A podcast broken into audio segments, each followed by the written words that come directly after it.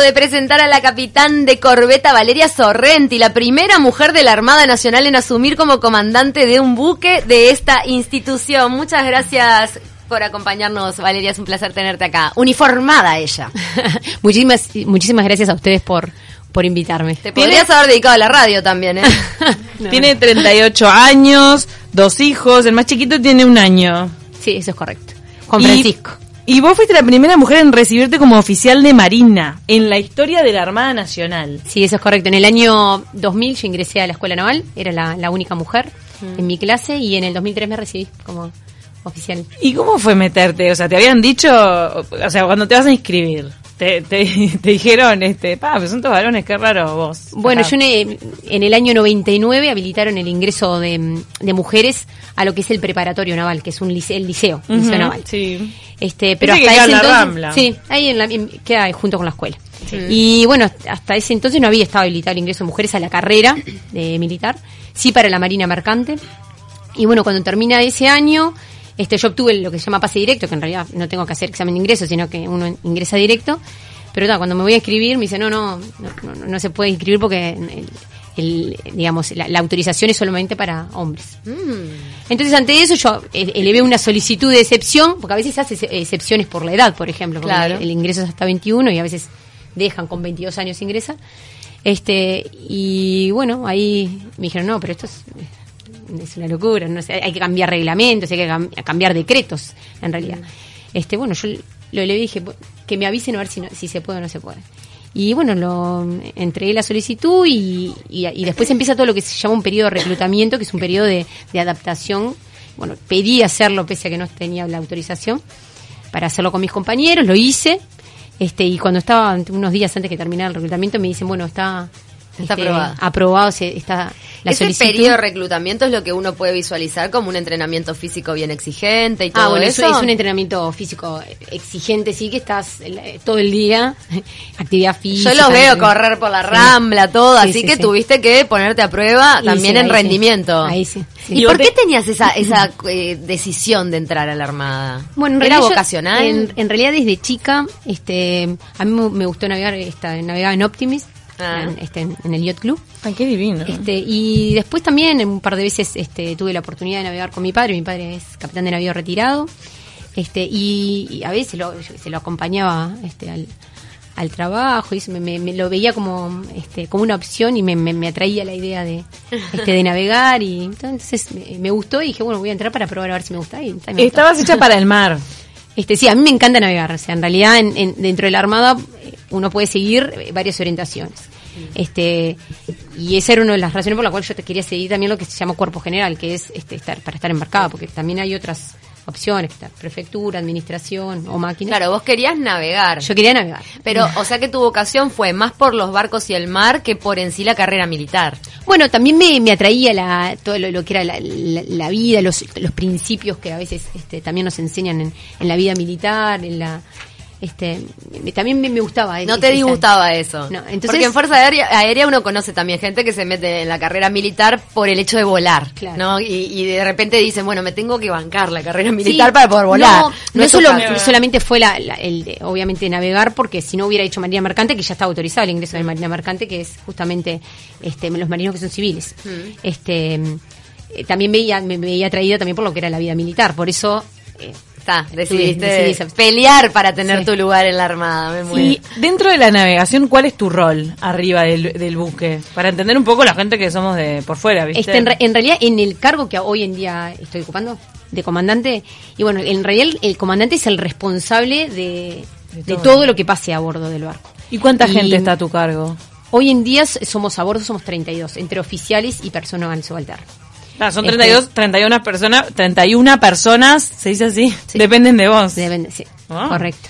Y bueno, y el comandante en realidad, también en muchas situaciones uno este, está navegando, está solo, porque a veces este, cuando salimos a navegar en, en- en el mar, el comandante es el que toma todas las decisiones y, y bueno, a veces también en condiciones este, complicadas de, de meteorología. ¿Puede ser debido a muerte? Sí.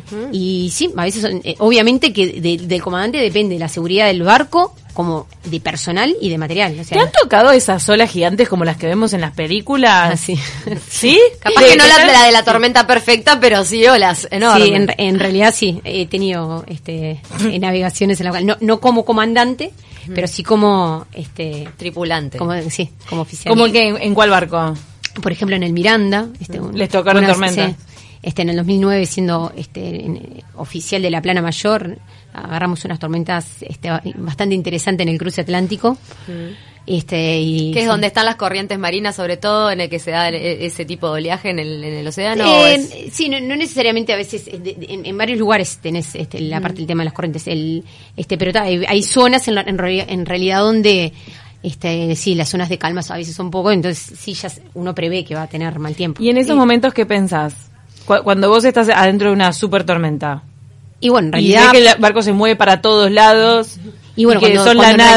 realidad, cuando uno de- depende de uno, y bueno, ta- tratar de ser lo más profesional posible para lo que nosotros decimos capear el temporal, que es Mm. justamente este llevar el barco en la mejor dirección para que no, no sufra daños materiales ni tampoco eh, vidas, ¿no? Porque ¿Es a, realidad, contravi- a contraviento este, que tenés que hacer eso y, y, y- y como... eh, de- depende a veces del, del temporal. El temporal, este, a veces sí, uno tiene que, que saber llevar la dirección del barco correctamente para que no entre lo que llaman nosotros a veces en sincronismo y, que, y que el barco, bueno, se termine este, Hundiendo. Y sí. ustedes están educados y formados para no perder la calma. Y bueno, y eso es otra, ¿no? El, el- el- el comandante, todo el mundo en, en situaciones límites, obviamente, van a estar mirando al las decisiones que toma el comandante. Obvio. Y obviamente el, el comandante tiene que tener una determinada temple, este, para que, porque bueno, obviamente en algunas situaciones uno se puede poner de, este, el nerviosismo. En un obviamente, pensamiento vamos a morir. Y este, y, no, no. Bueno, Y- todos vamos a morir. uno tiene que, este, tiene que tratar de, obviamente, si bien eh, si hay situaciones donde la adrenalina, obviamente, es. es-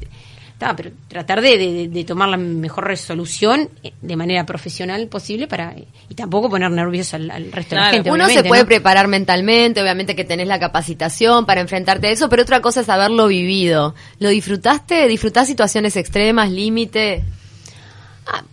Así como disfrutar.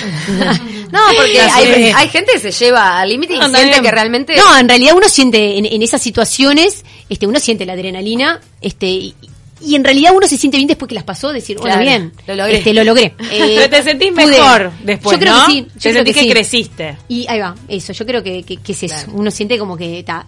En el momento, obviamente, capaz que hasta en el momento uno no tiene. Creo que no te da ni miedo, te Lo da. haces como con un grado de inconsciencia, ¿no? Claro, cap- capaz que sí, porque uno lo, lo- eh, creo que la adrenalina hace que uno uno trate, es más, eh, esta- de ser lo más profesional posible. Sí, focalizás. Focalizarse, cosa y tal, y saber que, que la- más, hay vidas que dependen de uno. Entonces, eh, tiene que hacerlo, no, no, no hay opción. Qué impresionante. Volviendo a la etapa del reclutamiento que decías, con esa exigencia física, después una entrada en convivencia en un lugar de hombres donde tenían que hacerte ciertas excepciones por temas de, convivencia, ¿no? Me imagino que habrán tenido que adaptar cierto lugar para que tuvieras un baño que fueras eh, separado del resto de los hombres o tomar algunas excepciones para poderte permitir navegar en esa situación. Este, ¿Se te tenía contemplación por ser mujer? ¿Se te exigía menos, más? ¿Cómo lo viviste? No, en realidad yo eh, nunca lo sentía. Yo en realidad siempre me sentí como que era parte de, este, por suerte. Este, sí, obviamente, al, al inicio, porque como fue algo completamente de, de pasar a no tener mujeres a, a, bueno, a que haya una mujer, en, en la escuela naval sí, obviamente que tuvo que haber unos cambios, este, más que nada en la parte de alojamientos, este. Y bueno, al principio se generó lo que era lo que era una brigada solo de mujeres, pero claro, cuando yo, por ejemplo, llevo poquitas. que éramos pocas, pero después cuando llego a cuarto año, en realidad justamente por el tema de orden de mérito me toca ser encargada de una brigada y bueno, uno tiene que controlar. Este, a lo cual no podía estar separada de, de- del resto de los hombres. A lo cual pido para acá y bueno, tú, o sea, si bien los cuartos eran no eran mixtos, eran cuartos de mujeres, pero estábamos pegados uno al otro. Y los baños, era un baño de mujeres y un baño de hombres. ¿Qué pasa? En tierra es más fácil. En el barco te preguntaba. Eh, yo. claro, en el tierra es más fácil hacer esos arreglos estructurales. En el barco, bueno, cuando yo llego al Miranda también surge el problema ese de que, bueno, no había un alojamiento para mujeres. Y el barco zarpaba en tres meses. O sea, que tuvimos que en eso, en, en tres meses, eh, acondicionar en, en lo que en ese entonces era este el, el- el comedor de, de guardiamarinas, lo hicimos alojamiento y bueno. ¿Y tenían Sí, dónde comer después o no? Sí, sí, de- después había una, lo que era la cámara de guardiamarinas que había así. Tenemos eh, unas preguntas de la audiencia y nos quedan poquitos minutos. Mira, felicitacio- fili- ah, felicitaciones a la comandante. Está a cargo de un barreminas, ¿no? Sí, sí, es correcto. ¿Qué función cumple acá el barreminas? Nos pregunta William.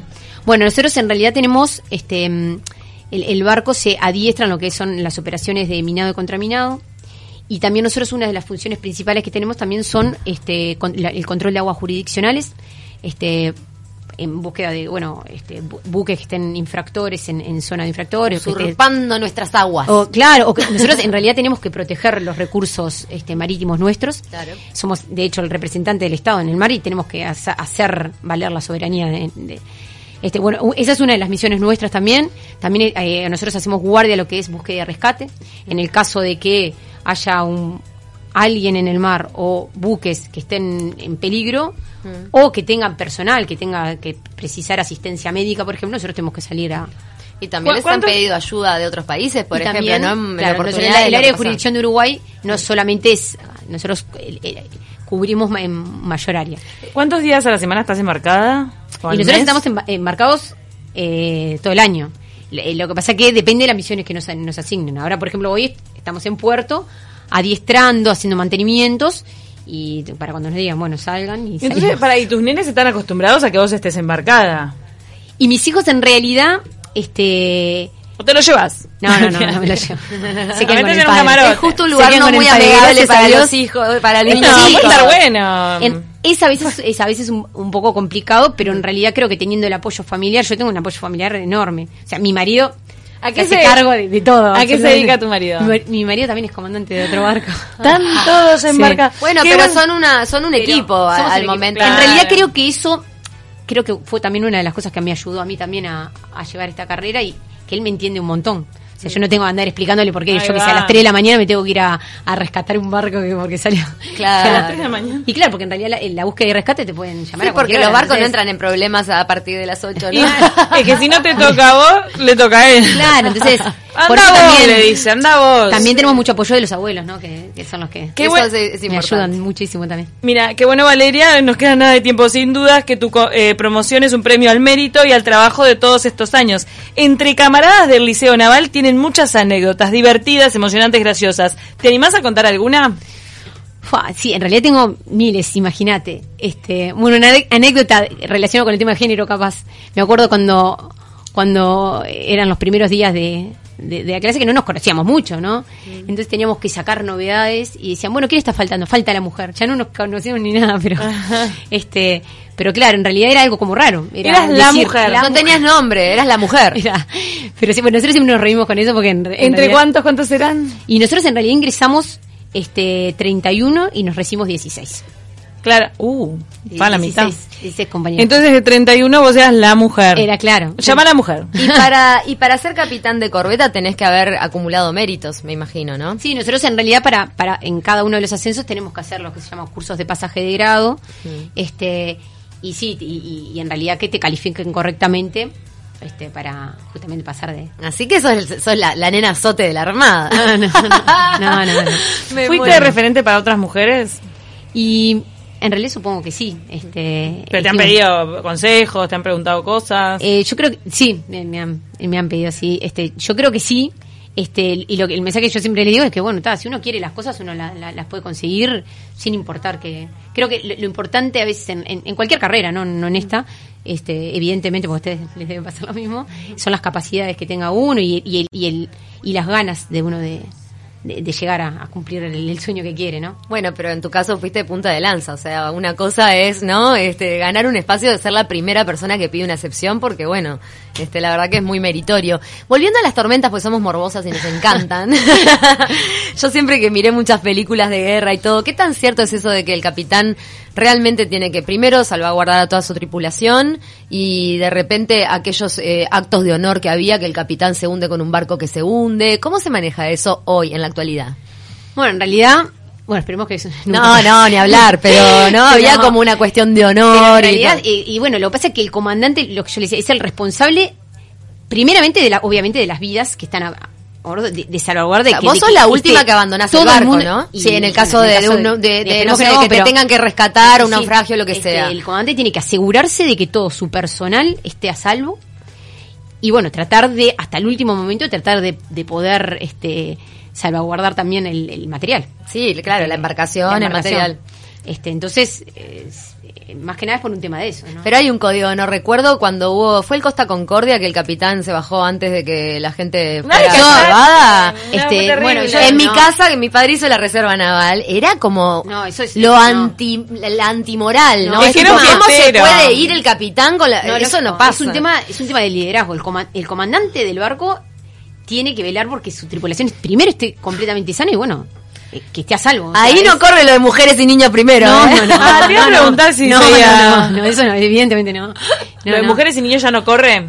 Se salvan Y la cosa todos. es que- Con pasaje normal de En, en nuestro sí. barco es un tema de. Ah, claro, niños no Es hay. un tema de, claro, es, es un tema de. mm, rangos. de rangos, acá de jerarquía. Yo- o sea, el, el comandante, se, se- indistintamente si es hombre o mujer, el comandante del barco es el responsable por toda la tripulación. ¿Vos sabés si ahora en la formación están en cantidades iguales o sigue siendo minoría el, el lado No, femenino? hoy en día, si bien van en números crecientes, este pasamos de hace unos años ser un 10%, ahora este, estamos llevando un 20% ya de mujeres en la Armada. 20. Van Este, cerca la- del Parlamento. Este, la escuela naval en realidad eh, ha crecido la cantidad de números, hoy el 25%, creo que es bastante el número, son mujeres.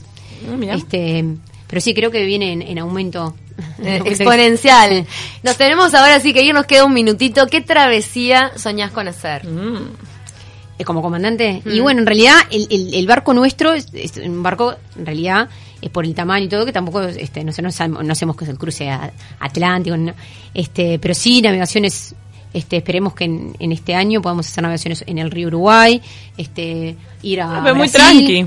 Ir a No, Brasil. El río Uruguay no, no es muy tranquilo, sí. Eh, no, a veces- El río de la Plata jorobado. el río, el río de la Plata sí es. Con los bancos que tienen es complicadísimo, Sí. ¿no? Decían en y el- bueno, también poder, este, también nosotros hacemos eh, lo que se llama viajes de aspirantes con alumnos para adiestramiento de alumnos y, Mm. y bueno, el, en general van a Brasil y bueno, po- esperemos poder cumplir con esa misión también. Qué divino. La verdad que es un placer tenerte acá, me encanta. Bueno, Vale. Nos sacamos muchas todas las dudas. Porque tenemos una película en la cabeza con el tema de las tormentas. Tengo mil más yo todavía. Todita las Pero bueno, nos quedamos fuera de estudio. Si. Ahí está, que nos quedamos conversando.